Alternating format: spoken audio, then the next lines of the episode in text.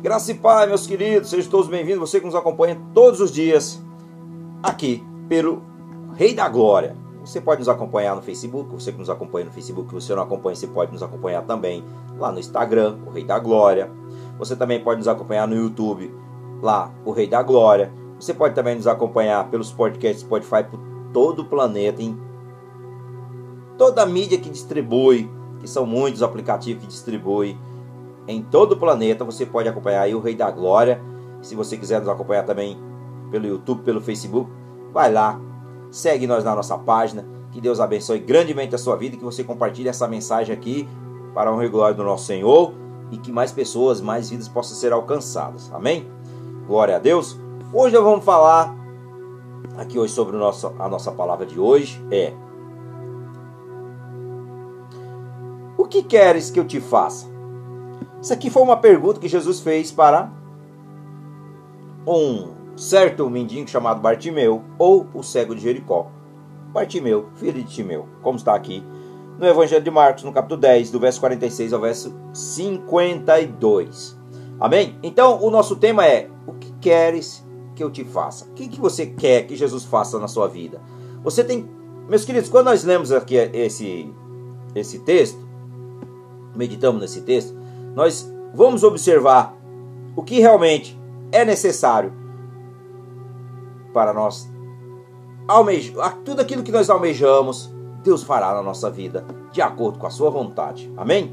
Então, aqui no Evangelho de Marcos, capítulo 10, do verso 46 ao 52. Primeiro, Jesus estava a caminho de Jerusalém e estava passando por Jericó. De Jericó a Jerusalém havia cerca de 25 quilômetros. Segundo, o motivo que levava a Jerusalém. Qual era o motivo que ia a Jerusalém? Era a festa da Páscoa. Todo homem de 12 anos para cima e vivia no raio de 25 quilômetros de Jerusalém era obrigado a participar da festa. É assim que funcionava na festa judaica. Terceiro, na porta norte da cidade estava assentado um mendigo cego que escutou o ruído da multidão e, tomando conhecimento de que Jesus estava passando por ali, que era no caso o cego Bartimeu, filho de Timeu, é possível que tanto seu pai como Bartimeu se tornaram membros da igreja primitiva. Sabe por quê? Olha, Bartimeu começou a gritar, esperando que a atenção de Jesus. Ou seja, ele estava chamando a atenção do Senhor se voltasse para ele naquele instante, que o Senhor olhasse para ele. Contudo, seus gritos estavam atrapalhando o contato do mestre com a multidão, que enfurecida, enfurecida, pedia que o cego calasse a sua boca. Contudo, a sua voz foi ouvida pelo Senhor. Vejamos nesta nesta palavra de hoje o que Deus quer realmente que nós falamos. Então vamos lá. Primeiro, é preciso ter, meus queridos, persistência. Verso 47 ao 48 diz assim: Ouvindo que era Jesus de Nazaré, começou a clamar: Jesus, filho de Davi, tem misericórdia de mim.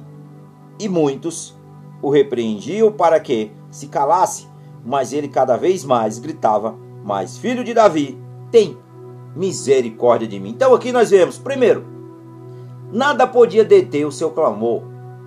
E o fato de ser levado a presença de Jesus. Então ele não se calou quando o mundo muitas vezes quer calar a nossa boca. Não, ele não se calou. Segundo, houve uma ali um fio de esperança em sua vida e ele se agarrou a ela com toda a sua força. Foi isso que ele fez. Terceiro, era uma vontade desesperada de ver a Jesus e talvez fosse a sua última chance.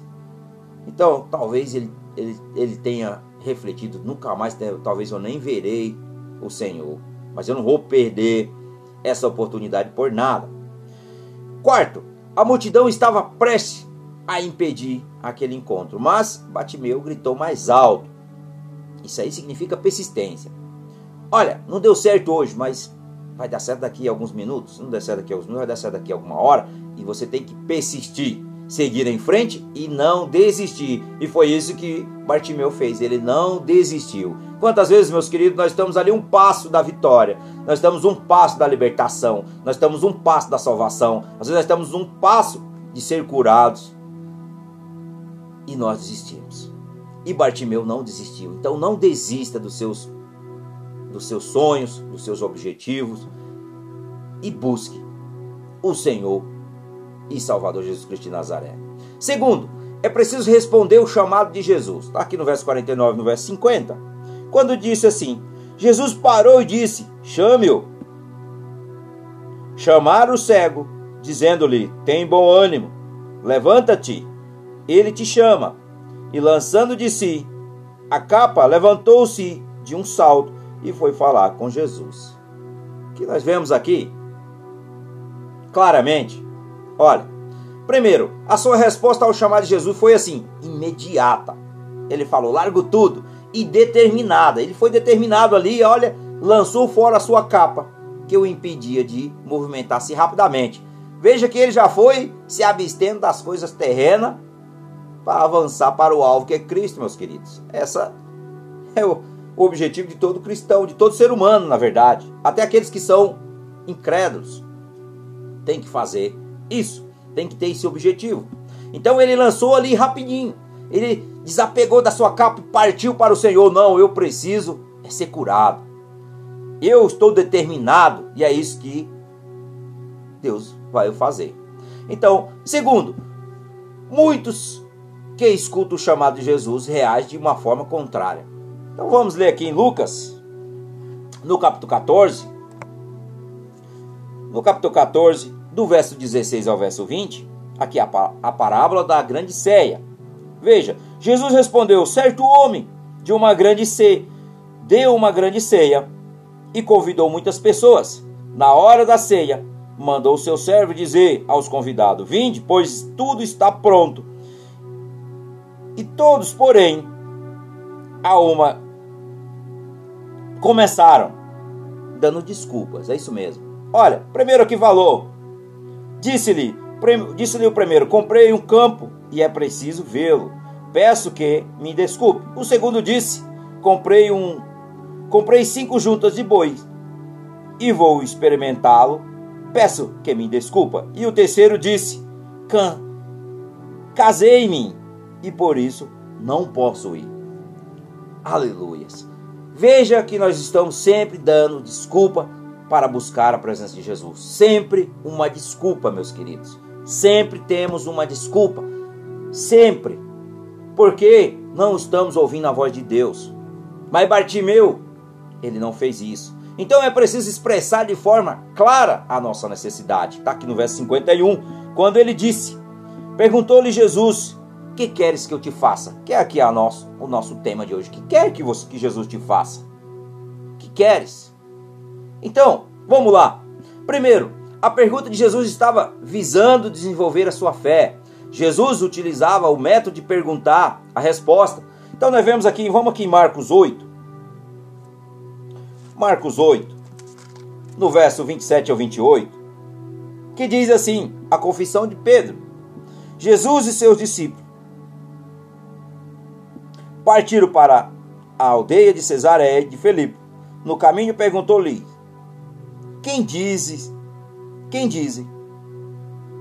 Os homens quem eu sou? E respondeu ele: Eles, perdão, eles, João Batista, outros, Elias e ainda outros, um dos profetas. Então Jesus fazia isso para desenvolver a nossa fé. Então, é necessário o quê? Fé, meus queridos. É necessário fé. Então, temos que ser específico em nosso pedido ao Senhor Jesus. Nós temos que ser específico ao nosso Deus para que as suas obras se realizem cada uma na nossa vida. Seja lá de que área nós necessitamos. Quarto, é preciso clamar com toda a nossa força, está aqui no verso 48, quando diz: Muitos, muitos o repreendia para que se calasse, mas ele cada vez mais gritava mais: Filho de Davi, tem misericórdia de mim. Olha, primeiro Batimeu pouco sabia a respeito de Jesus, pouco sabia, mas o chama de filho de Davi, um título messiânico que se referia a um rei que seria usado por Deus para restaurar o reino de Israel. Esta era uma concepção inadequada a respeito de Jesus, mas era o que ele podia expressar. Segundo, para sermos abençoados por Deus, meus queridos, não nos é exigido extenso conhecimento ou conhecimento perfeito dele. Então vamos ler aqui em João, no capítulo 9, Evangelho de João, capítulo 9, do 35 ao 38. Quando nós vemos aqui a cegueira espiritual, quando Jesus ouviu que tinham expulsado, e quando o encontrou, perguntou: Crês tu no filho do homem? E perguntou o homem: Quem ele é, Senhor? Para que eu nele creia? E Jesus disse: Tu já ouviste, e é aquele que fala contigo. E disse o homem: Creio, Senhor, e o adorou. Aleluia, Senhor. Glória a Deus. Então, meus queridos, é assim que funciona. É assim que funciona. Nós temos que depositar a nossa confiança totalmente no Senhor, em Cristo. Amém? Glória a Deus. E quinto, é preciso agradecer ao Senhor. Está aqui no verso 52 que diz assim: Disse-lhe Jesus: Vai, a tua fé te salvou. Imediatamente ele tornou a ver e seguiu a Jesus pelo caminho. Quantos, meus queridos? Quantos são curados e não voltam para agradecer? Quantos são libertos quantos são abençoados de muitas formas, mas são ingratos e não voltam. Então é preciso agradecer ao Senhor. Primeiro, Batimeu ficou tão agradecido que se uniu à caravana de Jesus em direção a Jerusalém.